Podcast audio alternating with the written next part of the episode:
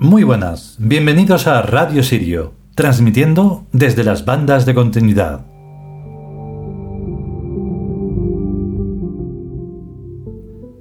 Dentro, claro está, de la Biblioteca Tebana. Bueno, pues vamos ya con la cuarta parte y última de este séptimo capítulo del adentro y afuera, que, mm, bueno, eh, ha sido acompañado un poco por las circunstancias, digamos, reales de la vida, de esa vida en donde hay tanto desorden y tanto caos y que al final, pues, tiene sus consecuencias. Y bueno, pues, eh, como hemos dicho en alguna red social de esas, no somos de contar nada particular y así va a seguir siendo.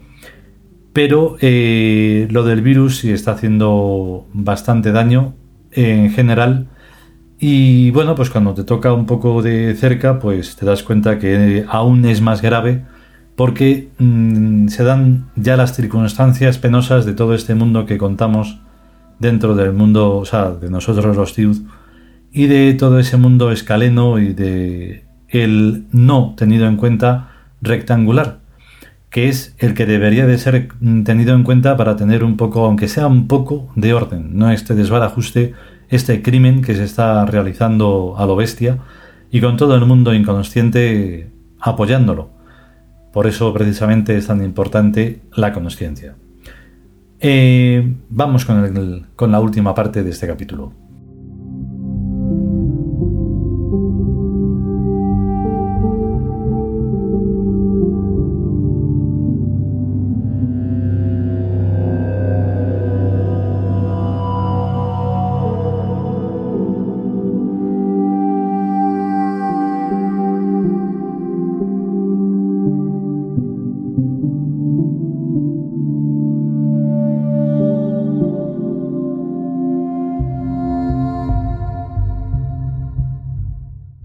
Nosotros los Tigos.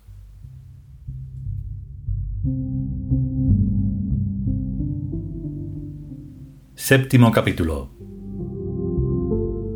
Adentro y afuera. Cuarta parte.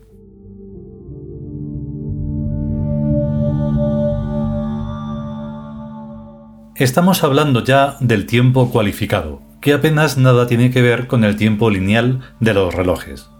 Este último es una abstracción, teóricamente perteneciente a un universo de dos dimensiones, del que estuviera excluida la conciencia.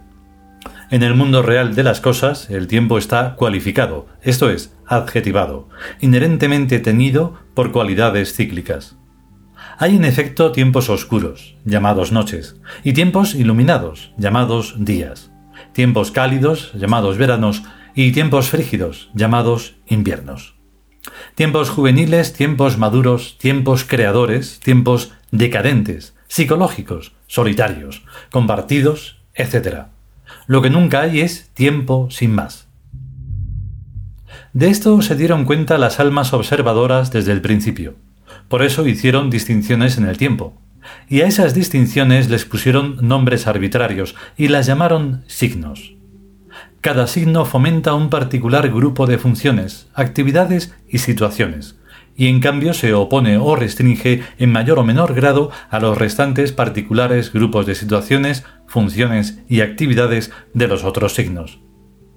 El sistema es cíclico, pero abierto e indefinido, tanto hacia ciclos englobantes, cada vez mayores, como hacia ciclos englobados cada vez menores. La elección del número 12 fue tan aleatoria como otra cualquiera.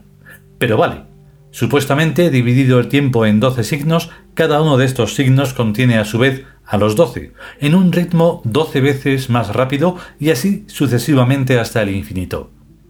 Por el otro lado, incluso la eternidad es la doceava parte de un tiempo 12 veces mayor y así sucesivamente también hasta el infinito. Todo depende del nivel en que se mueva la consciencia. En el nivel terrestre de las almas del grupo quinto, lo normal es que la consciencia se mueva por los signos del año, de la época y de la historia, el corto, el medio y el largo plazo. Nos encontramos así, dicho sea como ejemplo, a comienzos de la era de Acuario, en su edad de Aries y a mediados de la época de Leo de esa edad. Estos tres signos condicionantes determinan y explican el estado actual de la civilización y de los elementos que la plasman.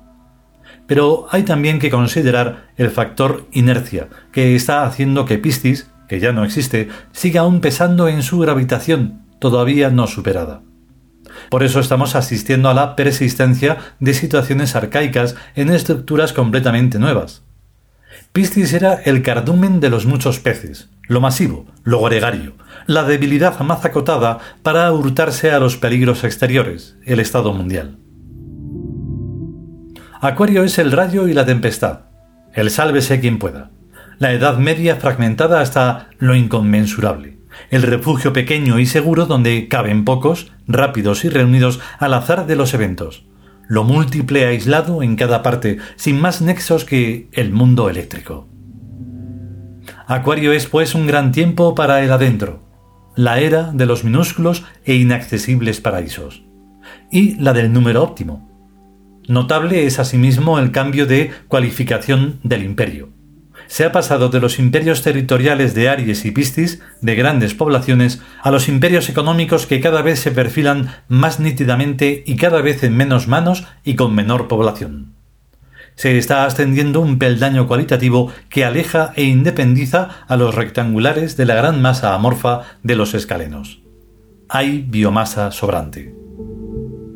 Evidentemente ya no se trata de salvar al mundo, sino de salvarse de él, interponiendo barrera tras barrera, elegantes y profusas y confusas, hacia un alejamiento interior prácticamente místico, absorto en sus cosas, con un ojo puesto en los movimientos exteriores y un dedo en la tecla de seguridad. Está claro que hay que sobrevivir a esta invasión de deseos y necesidades escalenos, corporales, que se nos viene encima desde todos los puntos del horizonte exactamente igual que una plaga de langostas. El problema ético existiría si la triangularidad fuera exclusiva de las almas del quinto grupo, el psíquico, pero no es así, ya que a ella pertenecen también las almas animales, vegetales, minerales y fenoménicas.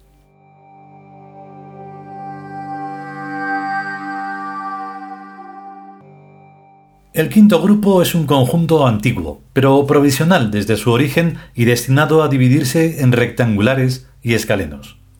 Durante miles de unidades de tiempo, tal división ha venido preparándose mediante el reto a seguir la evolución ascensional de la consciencia, so pena de quedarse estancados al borde de la animalidad.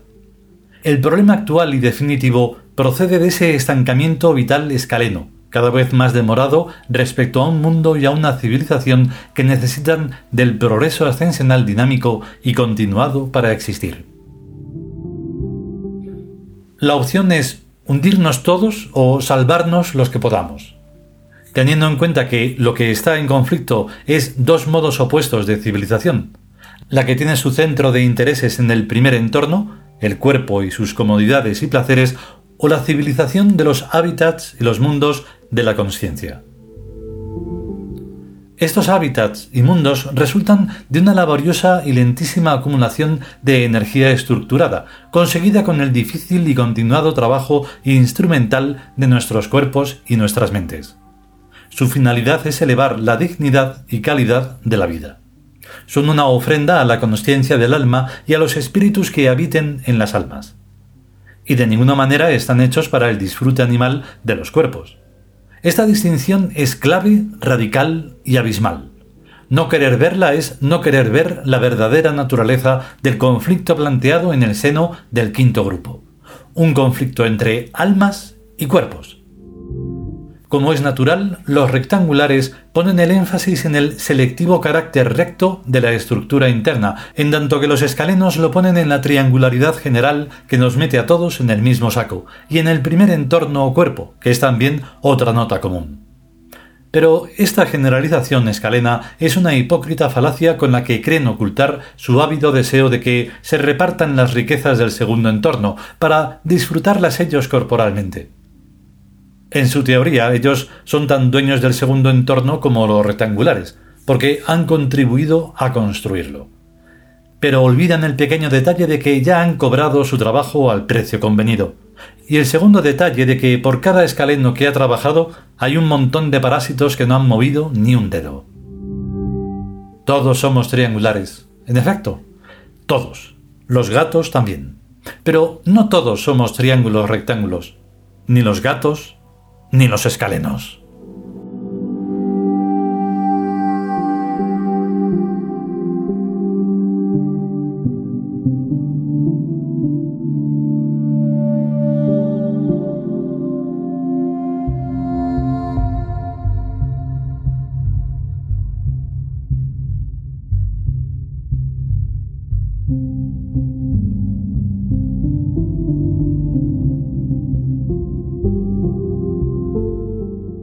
Y hasta aquí esta cuarta y última parte del séptimo capítulo, adentro y afuera, de nosotros los tíos.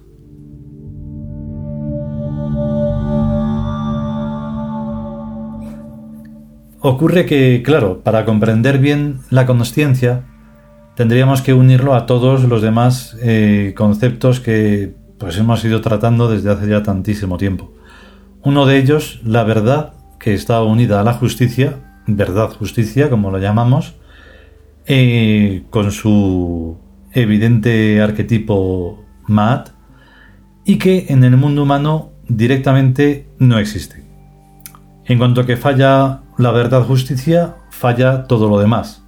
No puede haber siquiera un acercamiento a lo que sería esa consciencia, porque si, si falta eso, entonces no hay nada. Ni siquiera habría conciencia. Entonces, todos estos elementos hacen que lo que, está ocurriendo es precisamente todos esos coletazos que aún hoy, después de tanto tiempo, sigue dando la porquería de Piscis. Y nada, todo el mundo encantado, sin darse cuenta de que Acuario va a rechazar eso.